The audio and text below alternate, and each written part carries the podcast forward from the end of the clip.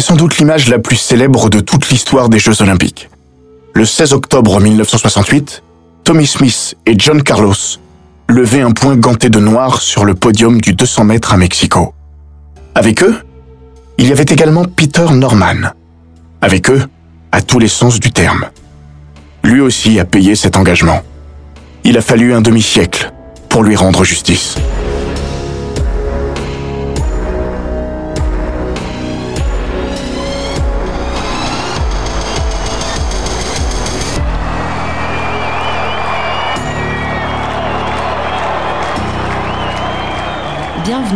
Les grands récits d'Eurosport.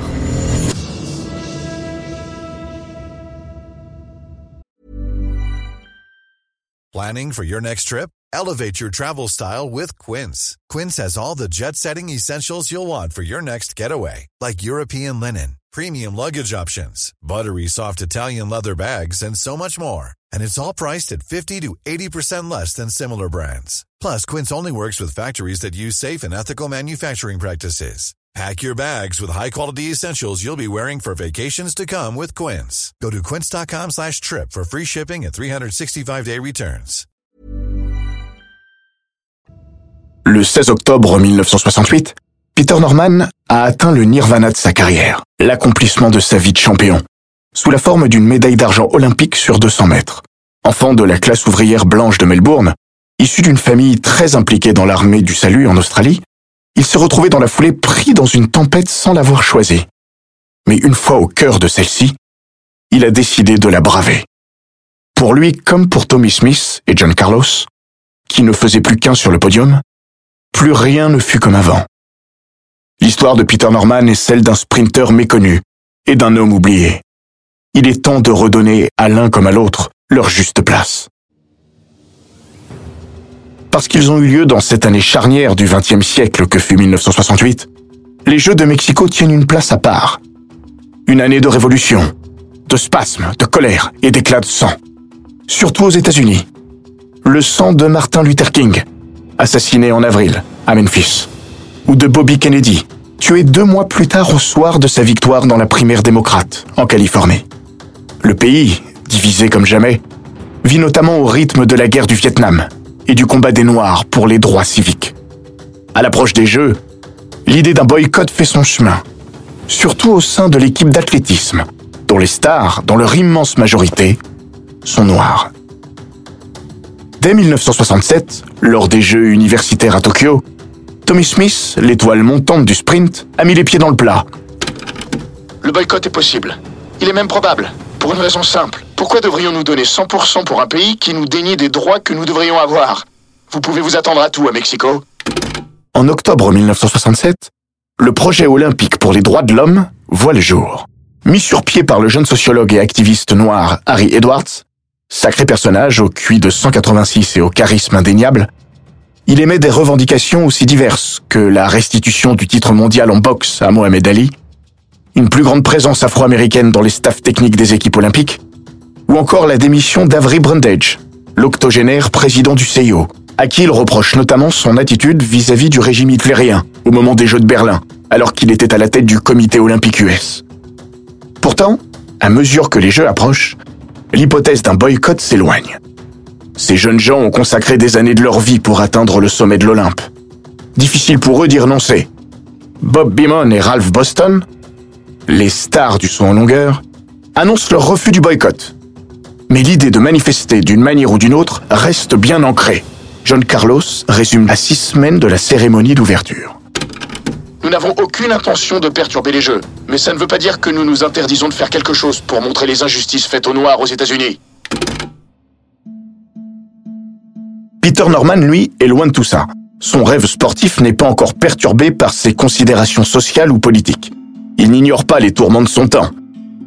Mais Mexico, le jeune sprinter australien ne l'envisage que comme l'aboutissement du labeur des trois dernières années qui l'ont vu progresser dans la hiérarchie nationale puis internationale sur 200 mètres. Pas spécialement grand, 1m78, pas vraiment musculeux, 73 kg, dénué de dons naturels particuliers, Norman n'a pourtant rien d'un médaillable en puissance. Même son entraîneur, Neville Silito, l'homme qui l'a façonné, n'ose rêver à un podium à Mexico. Je vais être honnête, je pensais qu'il était peut-être capable d'atteindre la finale. Mais jamais dans mes rêves les plus fous, je n'aurais cru à une médaille. À l'époque, le principal espoir du sprint masculin australien se nomme Greg Lewis, ami et grand rival de Norman. Il était tout ce que je n'étais pas. Grand, puissant, aussi performant sur 100, 200 ou 400. C'était mon némésis. Mais Peter avait une détermination invraisemblable. C'était sa force. Souligne Silito, qui a coaché les deux hommes. La spécialité de Peter Norman, c'est le demi-tour de piste. Sur 100 mètres, son départ, souvent laborieux, le pénalise trop. Avec un record personnel en 20 secondes 50, il a décroché son billet pour Mexico. Il est à des années-lumière de Tommy Smith et John Carlos, qui, lors des sélections au Lake Tahoe, ont couru 19-6 et 19-7. 50 ans après, John Carlos est toujours convaincu que l'IAF a refusé d'homologuer ses performances monumentales parce qu'ils étaient équipés par Puma et non par Adidas. C'est pour cette raison qu'ils monteront sur le podium avec une chaussure dans la main à Mexico. Ce mélange des genres leur sera reproché.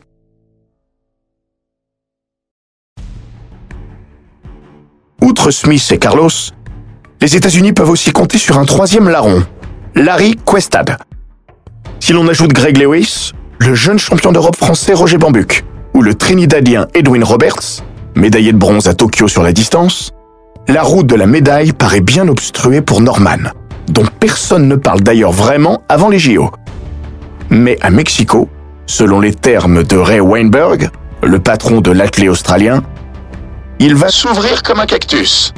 la révélation Peter Norman va la trouver dans cette piste en tartan, une des premières du monde. L'Australien n'avait jamais couru que sur des pistes cendrées, Ce fut comme un trampoline sous ses pieds. dit Weinberg. Dès les séries, il frappe un énorme coup en signant le meilleur temps. Et le nouveau record olympique, 20 secondes 17. Plus personne ne peut ignorer Norman, Je vais l'exploser en quart de finale. promet John Carlos, vexé. Deux semaines avant les Jeux, l'Américain a croisé Norman pour la première fois. C'est qui ce petit blanc? A-t-il demandé à Tommy Smith à l'issue d'une séance d'entraînement? Smith, contrairement à Carlos, connaissait déjà Norman pour l'avoir croisé en compétition. Il a fait des présentations. John m'a dit qu'il me botterait le cul sur la piste pendant les jeux. Autant Tommy était quelqu'un de posé, autant John était comme un chien enragé. Après son éblouissante entrée en matière, Peter Norman remporte son quart de finale avant de terminer deuxième de sa demi en 20 secondes 22. Seulement devancé par Carlos, Smith a survolé l'autre course en 20 secondes 14. Pour l'enfant de Melbourne, la médaille n'est plus une utopie, mais un objectif. Même le titre ne semble pas hors de portée, d'autant que Smith a ressenti une violente douleur à l'adducteur droit durant sa demi-finale. Il a rejoint les vestiaires en larmes, craignant de ne pouvoir s'aligner en finale. Heureusement, ce ne sera qu'une fausse alerte. Le 16 octobre au soir, les huit finalistes prennent place dans leur couloir. Le stade olympique est bondé, par l'une des courses les plus attendues de la quinzaine. L'attente est longue. La finale du 200 est retardée de quelques minutes en attendant la cérémonie du 400 mètres dames. Pendant que Colette Besson savoure sa Marseillaise, Peter Norman, pour tuer le temps, discute avec ses rivaux. Il lâche une bonne Bonne chance à Tommy Smith, Merci mec. répond la star de San Jose State. Un peu étonné. Il n'échange en revanche pas un mot avec Carlos. Cette fois, c'est l'heure. Norman est au couloir 6, chassé par les trois Américains, placé au couloir 3 pour Smith, au couloir 4 pour Carlos et au couloir 5 pour Questad. Il sait qu'ils vont le manger sur les 100 premiers mètres. Son truc à lui, c'est le virage et la dernière ligne droite. Là, il n'a pas d'égal. Rellen Boyle, triple médaillé d'argent aux Jeux de Mexico puis Munich, a une image pour décrire son compatriote. Ses virages étaient toujours superbes. Comme s'il avait été propulsé par un élastique que l'on aurait tendu au maximum avant de le lâcher. À l'entrée de la dernière ligne droite, Carlos est en tête devant Smith. Bambuck est troisième, juste devant Edwin Roberts. Norman est loin derrière, à la lutte avec Questad. Mais sa ligne droite est phénoménale. L'Australien gobe tous ses adversaires, à l'exception de Tommy Smith. Dans ce qui est alors le 200 mètres le plus rapide de tous les temps, Tommy Jet explose le record du monde en 1983, alors qu'il a coupé son effort et levé les bras à 10 mètres de la ligne. Peter Norman au prix de son incroyable finish, décroche l'argent devant John Carlos, à qui il a repris 6 mètres dans la ligne droite. Smith exulte. Norman aussi. L'un et l'autre ont atteint leur Graal. Même sur une arrêt Davidson, je n'aurais pas pu battre Tommy. Plaisante Norman, sans le moindre regret. Seul Carlos tire la tronche. La boule de muscles de Harlem a cru alors, avant de se crisper en voyant Smith revenir à sa hauteur. À plusieurs reprises, il dira, tantôt sérieux, tantôt bravache, avoir laissé gagner son compatriote, selon un pacte qu'ils auraient passé. Ce sera toujours une source de conflit, la seule, entre les deux Yankees. Dans son autobiographie, Tommy Smith n'est pas tendre pour Carlos à ce sujet. John avait un côté très arrogant. Il a été blessé de ne pas être sacré champion olympique, mais plus encore d'avoir été battu par Norman. Estime Stan Wright, un des entraîneurs du sprint américain à Mexico. Il a fini par le digérer. Beaucoup plus tard, dans un entretien au LA Times, Carlos rendra à sa façon hommage à la surprise venue des antipodes. Il s'est passé beaucoup de choses incroyables ce soir-là, pendant et après la course. Mais le truc qui me sidère toujours le plus, c'est que je ne savais pas que le petit blanc pouvait courir aussi vite. Le public est encore sous le coup de l'excitation de ce demi-tour de piste d'anthologie, quand, dans les entrailles de l'Estadio Olimpico Universitario, se noue une scène qui éclipsera largement ces 20 secondes de folie. Pour Smith, et plus encore Carlos, la cérémonie protocolaire qui va suivre ne doit pas être l'occasion de manifester leur joie, mais leur colère. En l'absence d'Harry Edwards, qui n'est pas venu à Mexico par crainte pour sa vie, Carlos est le porte-parole de l'OPHR. Il veut frapper fort. Contrairement à une tenace légende, ils n'ont rien prémédité. Tout ce qui va suivre a été largement improvisé dans le vestiaire. En à peine trois minutes. La seule chose qu'ils savaient, c'est qu'ils allaient faire quelque chose. Écrit Andrew Webster dans The Peter Norman Story. Dans le tunnel, Norman va voir Carlos pour lui serrer la main. Après la tension des dernières rencontres entre les deux hommes, l'Américain apprécie ce geste, en dépit de sa banalité. Tout est parti de là. John a eu le sentiment qu'il pouvait me faire confiance. A raconté Norman. Nous sommes impliqués dans le projet olympique pour les droits de l'homme. Est-ce que tu crois aux droits de l'homme? Demande Carlos au vice-champion olympique. Bien sûr. Réponse dernier. John Carlos veut alors donner un badge de l'OPHR à l'Australien. Tommy Smith est plus hésitant. Je ne voulais pas embarquer Peter là-dedans. Mais Norman le rassure. Je suis avec vous. Quand les trois hommes reviennent dans le stade pour la cérémonie, ils portent donc tous les trois un badge à leur poitrine. Ils reçoivent leur médaille. Premier et champion olympique, Tommy Smith, États-Unis, 19 secondes 8 dixièmes. Lorsque l'hymne américain démarre, Tommy Smith et John Carlos baissent la tête. Le bas de leur pantalon de survêtement, relevé, laisse apparaître des chaussettes noires. Ils dressent chacun un poing ganté de noir.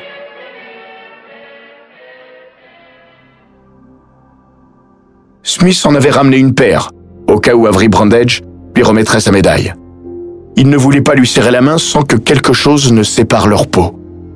Brundage n'est pas là, mais les gants vont quand même servir. John Carlos, lui, a oublié les siens. C'est Peter Norman lui-même qui suggère aux deux hommes de les partager. Voilà pourquoi ils n'en ont qu'un chacun sur la photo. John Dominis, le photographe du magazine Life, est le premier à capter l'image. Peut-être la plus célèbre de toute l'histoire des Jeux. Le public, d'abord incrédule, se déchaîne quand les trois médaillés du 200 mètres descendent du podium pour quitter le stade. La curée vient de commencer. Elle ne s'arrêtera plus. Lors de la conférence de presse qui suit, Smith, très calme, s'explique. Nous avons gagné des médailles et reçu des applaudissements. Mais les Blancs estiment que nous, les Noirs, sommes des animaux. Quand nous avons manifesté sur le podium tout à l'heure, nous avons vu des Blancs tourner le pouce vers le bas. En fait, ils nous considèrent comme des animaux de cirque, à qui on distribue des cacahuètes ou des coups de fouet. Carlos ne dira pas autre chose. Vous tous, journalistes, vous êtes tous intéressés quand je suis sur la piste, hein Mais une fois en dehors, je redeviens juste un négro. Et vous ne voudriez même pas me parler. Dès le lendemain matin, Tommy Smith et John Carlos sont exclus des Jeux. J'avais dit que si des manifestations venant de qui que ce soit avaient lieu pendant les Jeux, les participants seraient renvoyés chez eux. Il n'y a pas de place pour de tels agissements au JO. assène le patron du CIO. Les deux Américains savent qu'ils viennent de se condamner. Ils verront leur carrière brisée. Smith n'avait que 24 ans. Il aurait pu marquer durablement l'histoire de l'athlétisme. En ruinant leur carrière, parce qu'ils avaient compris mieux que personne que les Jeux Olympiques ne sont pas seulement une scène sportive. Smith et Carlos sont passés à la postérité en tant qu'hommes et non comme de simples athlètes. Ce n'est ni mieux ni moins bien, c'était leur choix. Le choix de deux hommes, américains, noirs, mais surtout libres. Ils seront les seuls à payer au sein de l'équipe américaine. Bob Beamon, quelques jours plus tard, restera sage après son historique saut à 8,90 m à la longueur. Proche de John Carlos, et aussi vindicatif que lui, Lee Evans voulait lui aussi manifester après son triomphe sur 400 mètres. Mais s'il se présente avec un béret noir lors de la cérémonie protocolaire, il l'enlèvera poliment quand l'hymne résonnera. Pour Smith et Carlos, l'athlétisme, c'est terminé. Ils tenteront de se tourner vers la NFL, sans grand succès. Smith reviendra vers l'athlétisme, comme entraîneur à la fin des années 70. Pendant des années, il recevra dans sa boîte aux lettres des menaces de mort, parfois agrémentées de faux billets d'avion avec toujours la même destination dessus. Africa. Dès le 17 octobre, la presse américaine les a éreintés. Le Los Angeles Times évoque un salut nazi. Brent Musburger, journaliste vedette du Chicago's American, parle d'une attitude puérile et ignoble et des symboles peu imaginatifs, rappelant l'accoutrement des SA, la police paramilitaire du parti nazi dans les années 30. Ça, je ne l'ai jamais pardonné. Ce type nous a traités de nazis. Cronier encore Smith il y a quelques années. En 1999, dans le New York Times, Musberger admettra que ces mots étaient trop forts. Mais sur le fond, il ne regrettait rien. Pour Peter Norman, les conséquences seront à la fois moins brutales et moins visibles. Dans la presse australienne, son comportement est même salué dans un premier temps. Si un tsunami a tout de suite emporté Smith et Carlos, les dommages collatéraux se feront par vagues successives pour Norman. Tout sera plus insidieux, à l'image des Jeux de Munich en 1972. Bien qu'ayant réalisé les minima sur 100 et 200 mètres, il n'est pas sélectionné, sans que les raisons ne soient très claires. Le comité de sélection décidera finalement de ne retenir aucun sprinter pour Munich. S'ils avaient écarté Peter et retenu d'autres gars, ça aurait été risible. Peste aujourd'hui encore Neville Silito. Greg Lewis, victime collatérale, ne sait trop que penser de tout ça. Est-ce que Peter a été le catalyseur de tout ça? Est-ce que c'était dû à ce qui s'était passé avec Smith et Carlos? Peut-être. Je n'en sais rien. Ray Weinberg, le coach du sprint australien en 1968, affirmera À l'époque, sa non-sélection n'a pas vraiment fait débat en Australie. C'est bien des années plus tard que, rétrospectivement, cela a eu un impact. Est-ce que Peter a été blacklisté? Le mot est peut-être trop fort. Mais sa carrière, elle, ne s'en relèvera pas. Sans jamais être officiellement mis à l'écart et sans avoir jamais été sanctionné, Norman aura pourtant toujours le sentiment de devoir payer le podium de Mexico, y compris très longtemps après les événements. En 1999, dans un livre consacré aux 100 plus grands sportifs australiens du XXe siècle, son nom n'apparaît pas.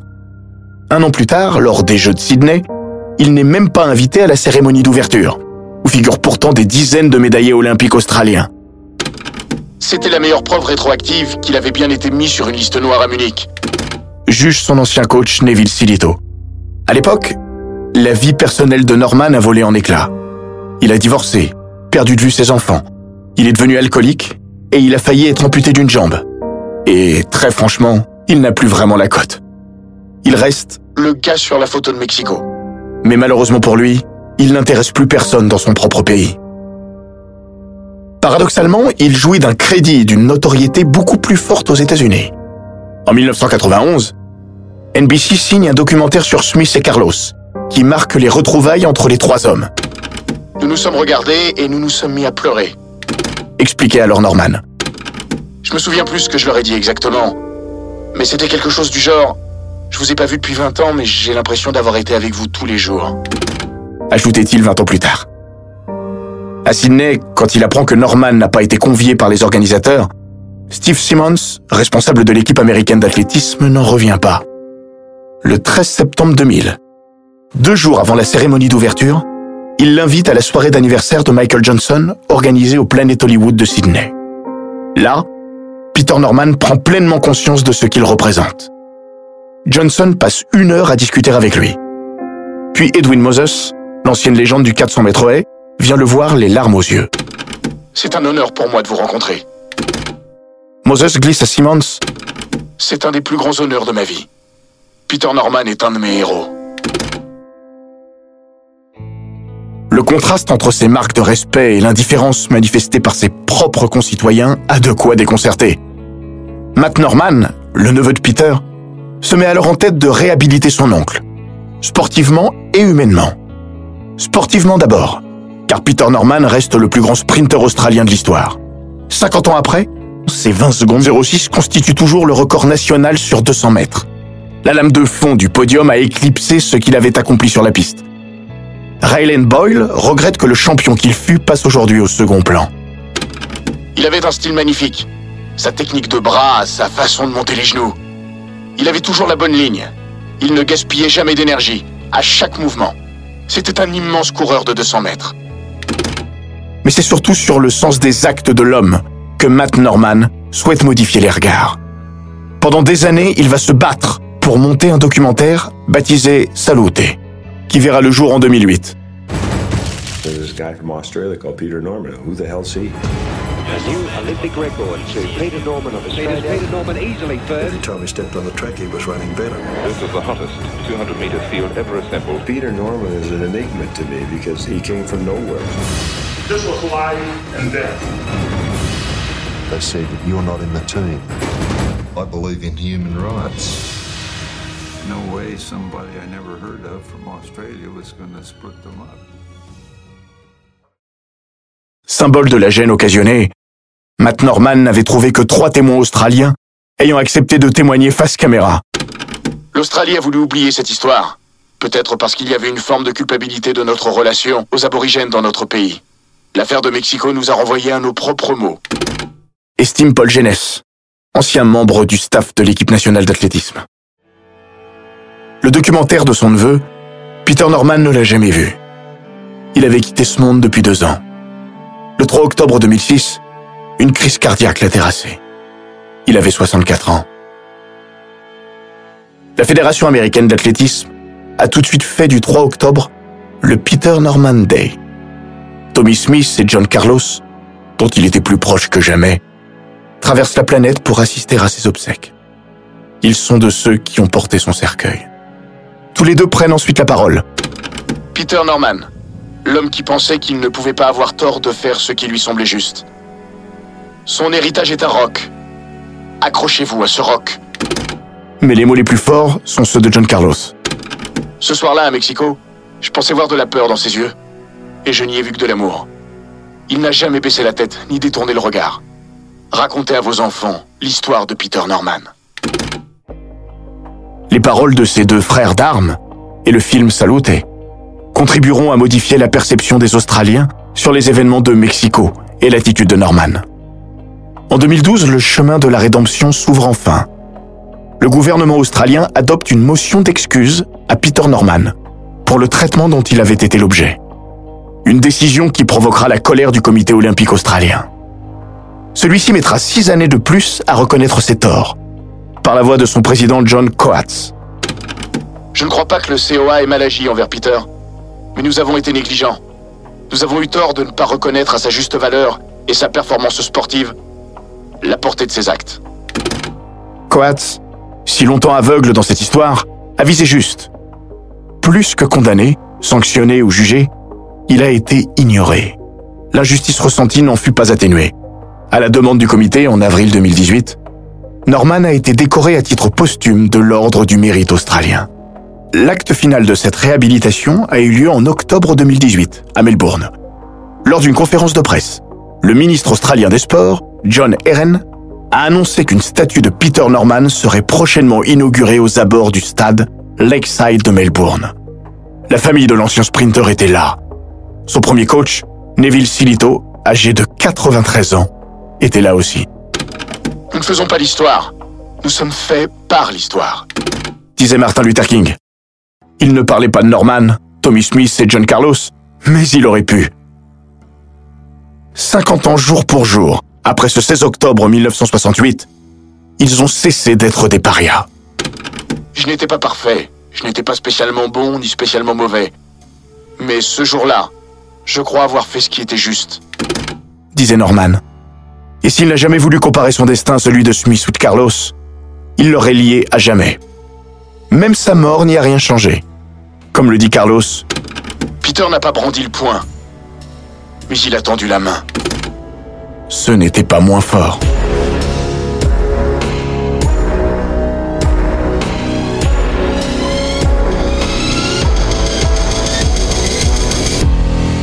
Cet épisode des grands récits d'Eurosport a été écrit par Laurent Vergne. Il est raconté par Florian Bayou, monté par Jean-Gabriel Rassa et produit par Bababam. N'hésitez pas à vous abonner, commenter, partager et noter ce podcast sur Apple Podcast, Google Podcast, Castbox, Spotify, Deezer et toutes les plateformes audio.